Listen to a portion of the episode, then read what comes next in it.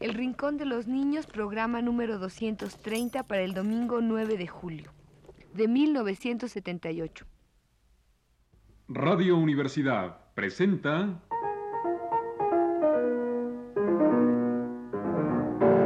El Rincón de los Niños, un programa de Rocío Sanz.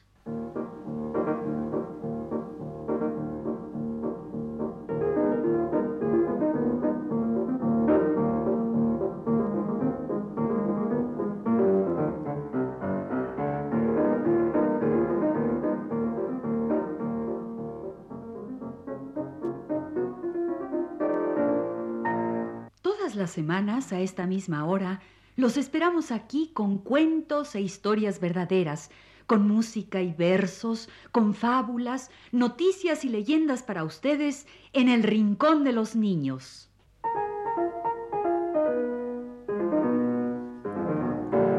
Hola a todos. Miren qué linda carta nos llegó. A ver, a ver, a ver. Ay, mira. Es una carta colorada. Sí, es una carta escrita con tinta colorada.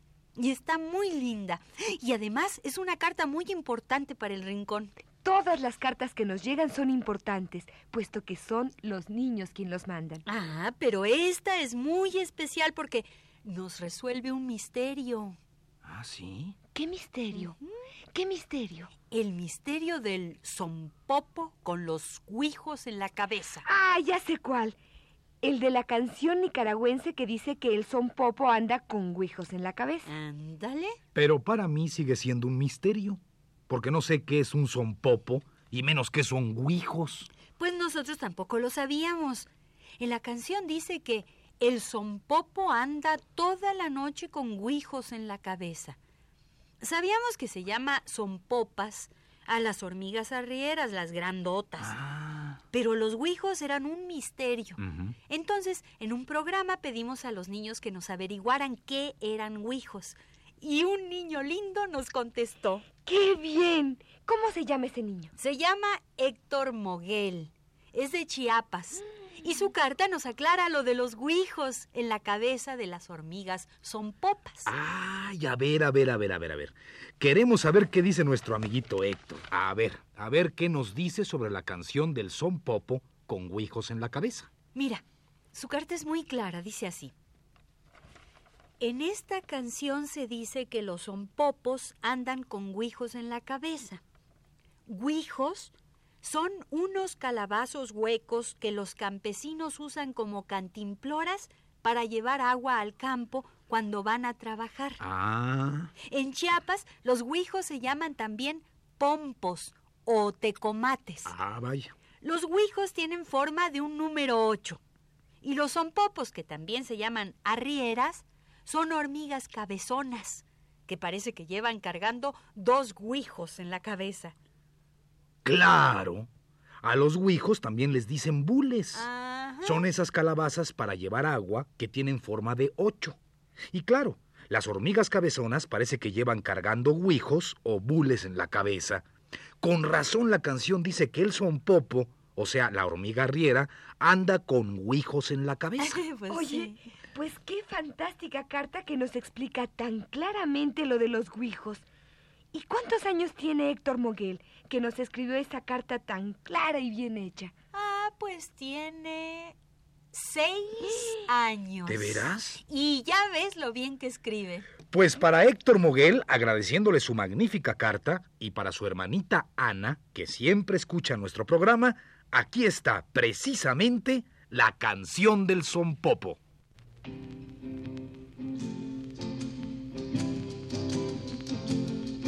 Quien fuera como el son popo para no tener pereza, todas las noches anda con guijos en la cabeza. Todo,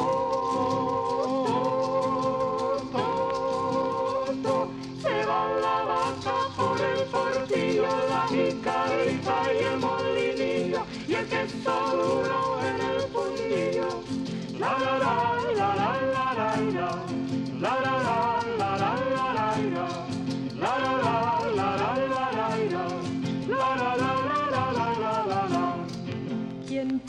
como el son popo para no tener pereza.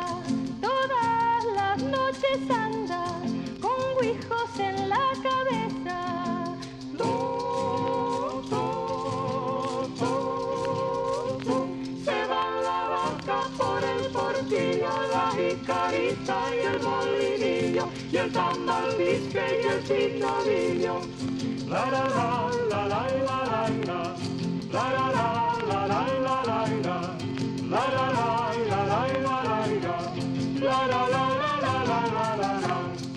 Quien fuera como el son popo para no tener pereza, todas las noches anda con huijos en la cabeza.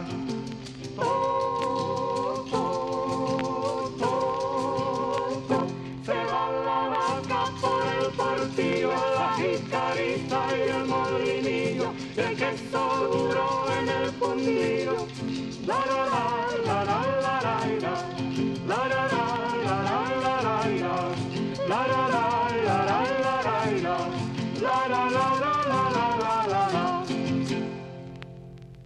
Ay, quién fuera como el sonpopo para no tener pereza y andarme toda la noche con guijos en la cabeza. Pues gracias a nuestro amiguito Héctor Moguel, ya sabemos que los sonpopos u hormigas arrieras parece que traen guijos o bules en la cabeza. Claro, son hormigas cabezonas y parece que traen una calabaza, bule o guijo en la cabeza. Muchas gracias, Héctor Moguel. Pero todavía nos queda un misterio, amiguito Héctor. Tu cartita no traía tu dirección y Rocío no pudo contestarte por correo. Por favor, si nos escuchas, mándanos tu dirección para escribirte.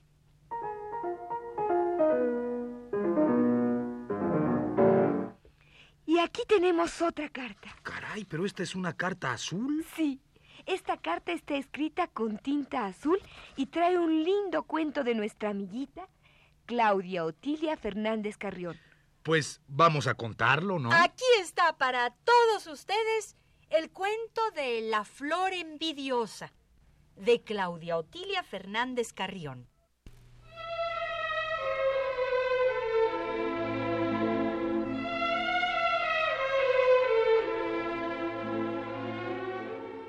Una mañana, la flor envidiosa que se llamaba Violeta le dijo a la rosa, Yo soy mejor que tú.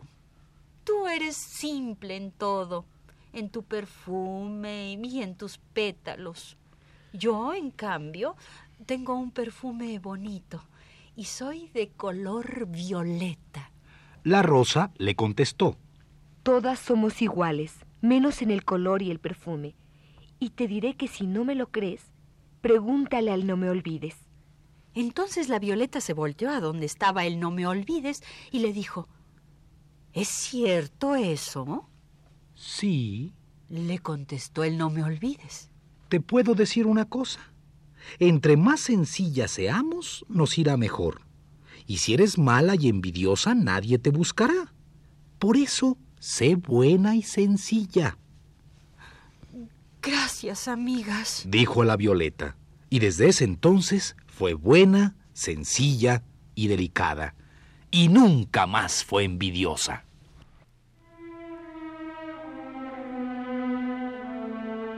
Este fue el cuento de La Flor Envidiosa, enviado por nuestra amiguita Claudia Otilia Fernández Carrión.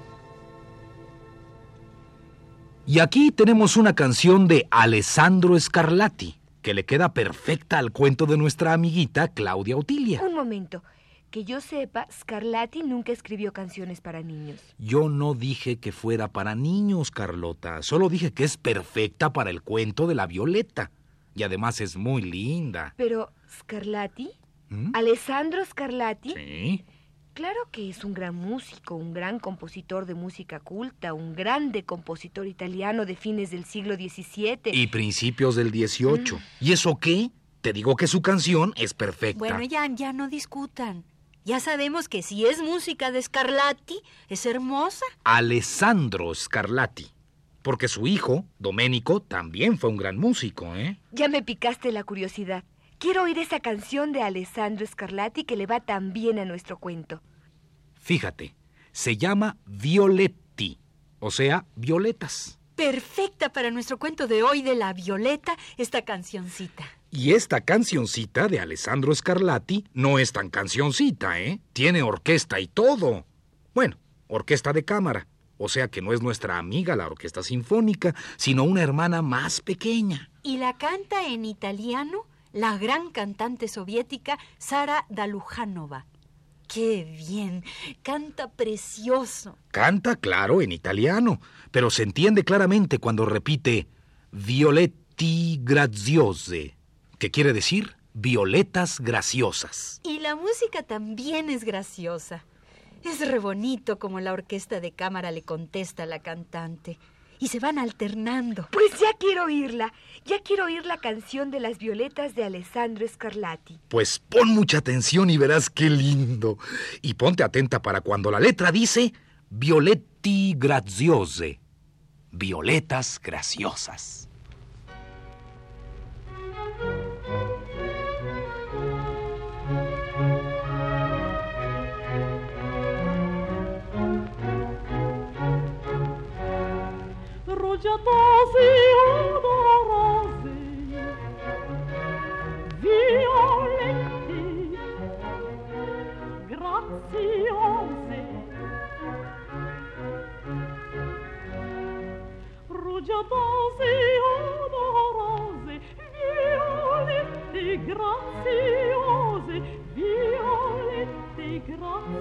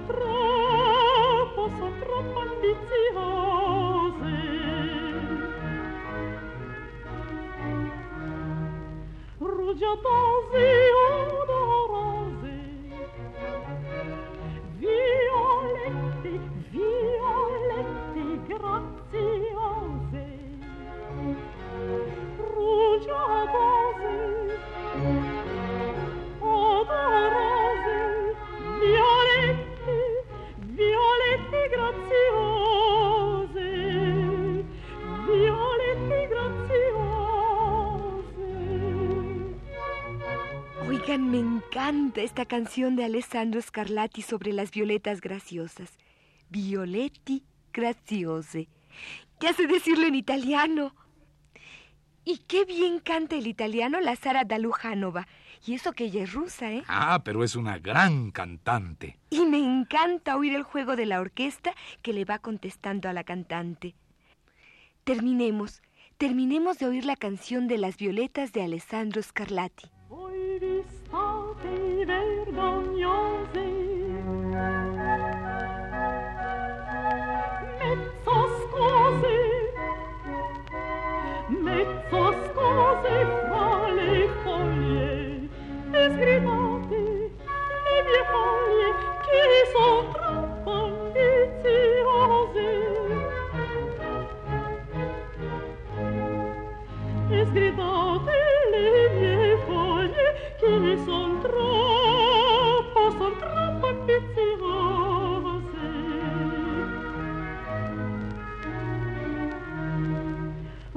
sozinho.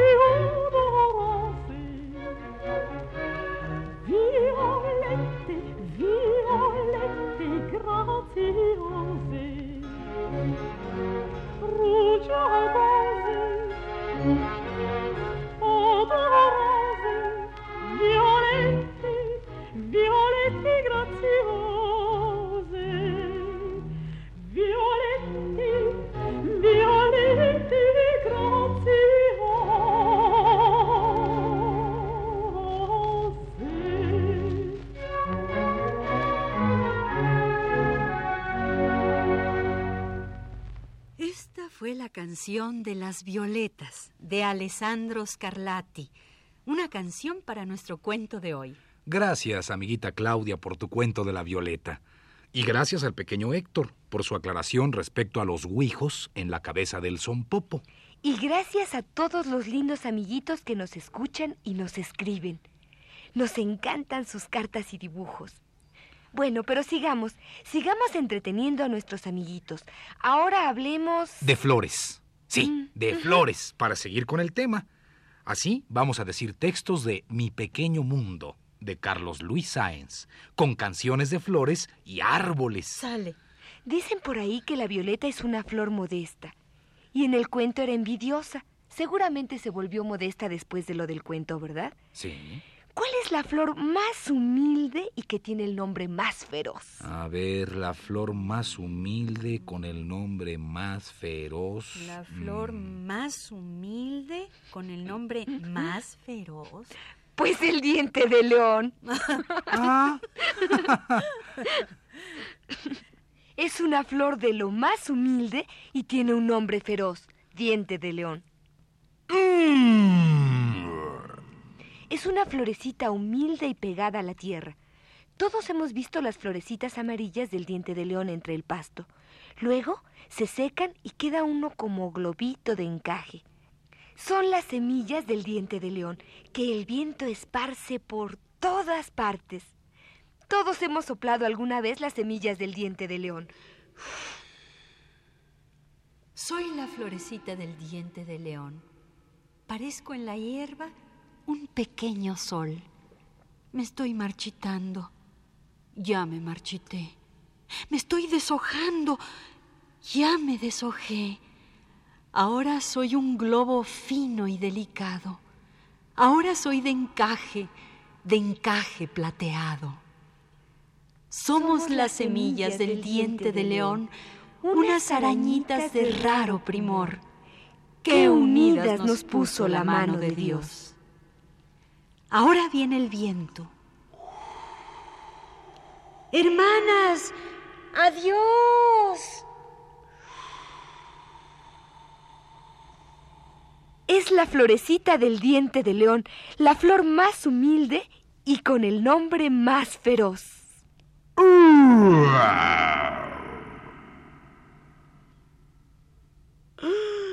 Si el diente de león es la flor más humilde y pegada a la tierra, ¿cuál será de las plantas la más altiva? Pues un árbol, un árbol grande y hermoso, de esos que se llevan años para crecer y que en un solo momento de estupidez tiran al suelo. ¿De estupidez o de ambición o ambas cosas? Porque se necesita ser muy estúpido para acabar con los árboles, ¿eh? que son vitales para nuestra existencia. Y si no, que lo diga Nacha Guevara en su cuento sobre el bosque. Había una vez un bosque lleno de trastos viejos y florecillas nuevas, entre los que inconscientemente alegres corrían, volaban, saltaban o simplemente transitaban sus habitantes naturales. Gorriones, vaquitas de San Antonio, mulitas, zorrinos, liebres, perdices, ranas, cotorras, picaflores, etc. Las relaciones zoociológicas eran relativamente buenas. Después de cada lluvia los hongos nacían como hongos, y eso daba abundante motivo a los cantos, graznidos, cotorreos, mugidos rebuznos y otros medios de comunicación de masas. Las flores eran vulgares y silvestres, pero por lo menos nadie las pisoteaba. Con su samba de una sola nota, las insistentes ranas llenaban la noche.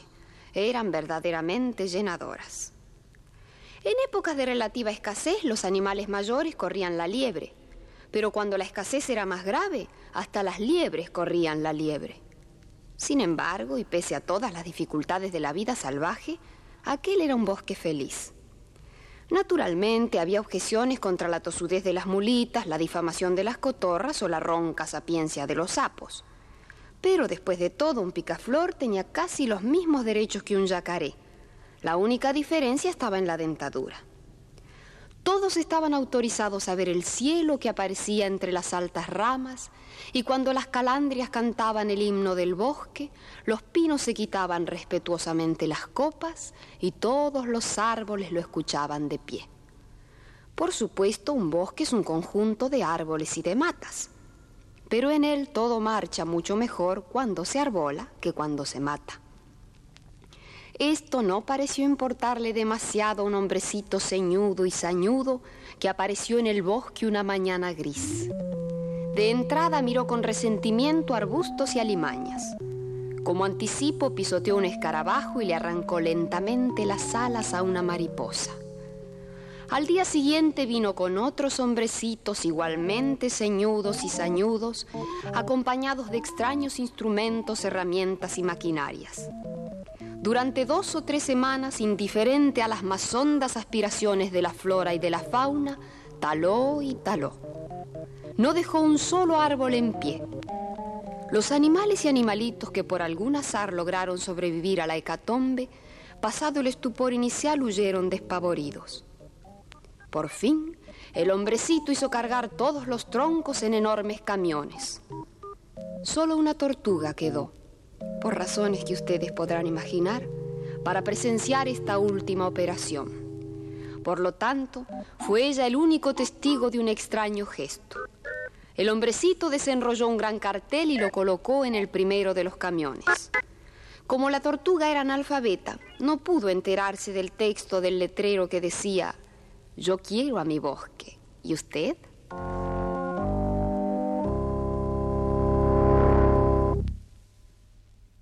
La ambición, la estupidez y la falta de control y planeación acaban con los bosques, que son vitales para la existencia.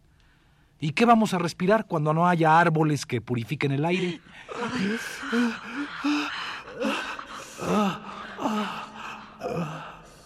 ¡Qué horrible! Yo voy a plantar un árbol. Yo voy a protestar enérgicamente cuando tiren un árbol injustificadamente. Y eso haremos todos. ¿Y sabes una cosa? Los niños sí plantan árboles, ¿verdad, amiguitos? Y no solo los plantan, sino que saben cuidar y respetar un arbolito, porque un árbol pequeño es como un niño. Hay que cuidarlo y respetarlo para que crezca sano y fuerte y nos ayude a respirar. Pues vamos todos a encargarnos de cuidar los árboles, chicos y grandes. Oigan, cuando yo sea viejita, ¿cómo será el árbol que yo plante? ¿Crecerá contigo? Será hermoso y fuerte y te dará aire limpio para que respires cuando seas viejita. Y para que respires mientras vivas. Y los árboles no son egoístas. No solo a ti te darán beneficios.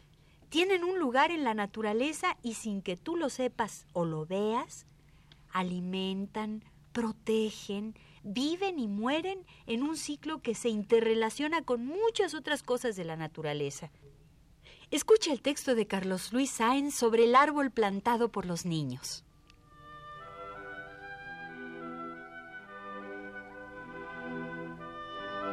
Arbolito pequeño, recién plantado. ¿Qué serás tú cuando seamos ancianos? Seré la casa verde donde vivan los pájaros. Les prestaré mis ramas mecidas en lo alto. Para las mariposas seré palacio y para las cigarras salón de canto. Daré sombra a los niños en el verano cuando las vacaciones hayan llegado. Y si bajo mis ramas buscan descanso, al escuchar sus cuentos, risas y cantos, recordaré a los niños que hoy me han sembrado.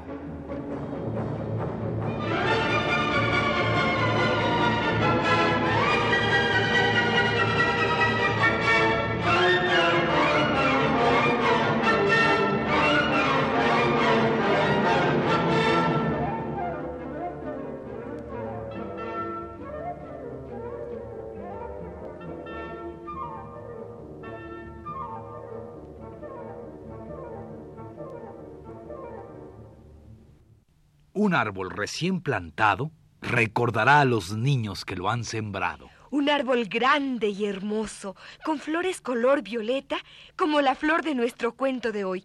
Un árbol de jacaranda, que esparce flores color violeta cuando lo sacude el viento. Un jacaranda, como le dice María Elena Walsh en esta canción.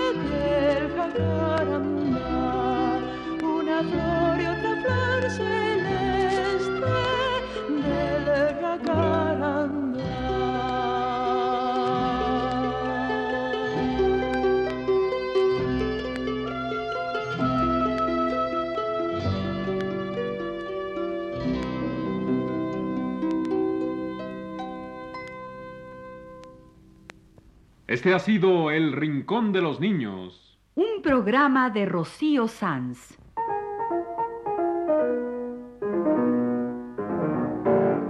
Asistente de producción, Leonardo Velázquez.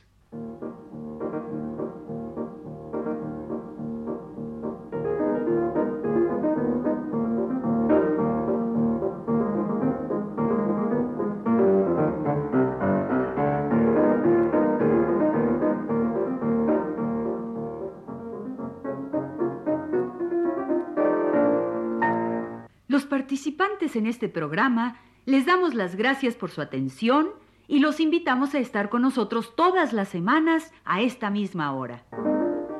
Fue una realización técnica de Juan Carlos Tejeda y Manuel Garro en las voces de Carlota Villagrán, Ana Ofelia Murguía y Rolando de Castro.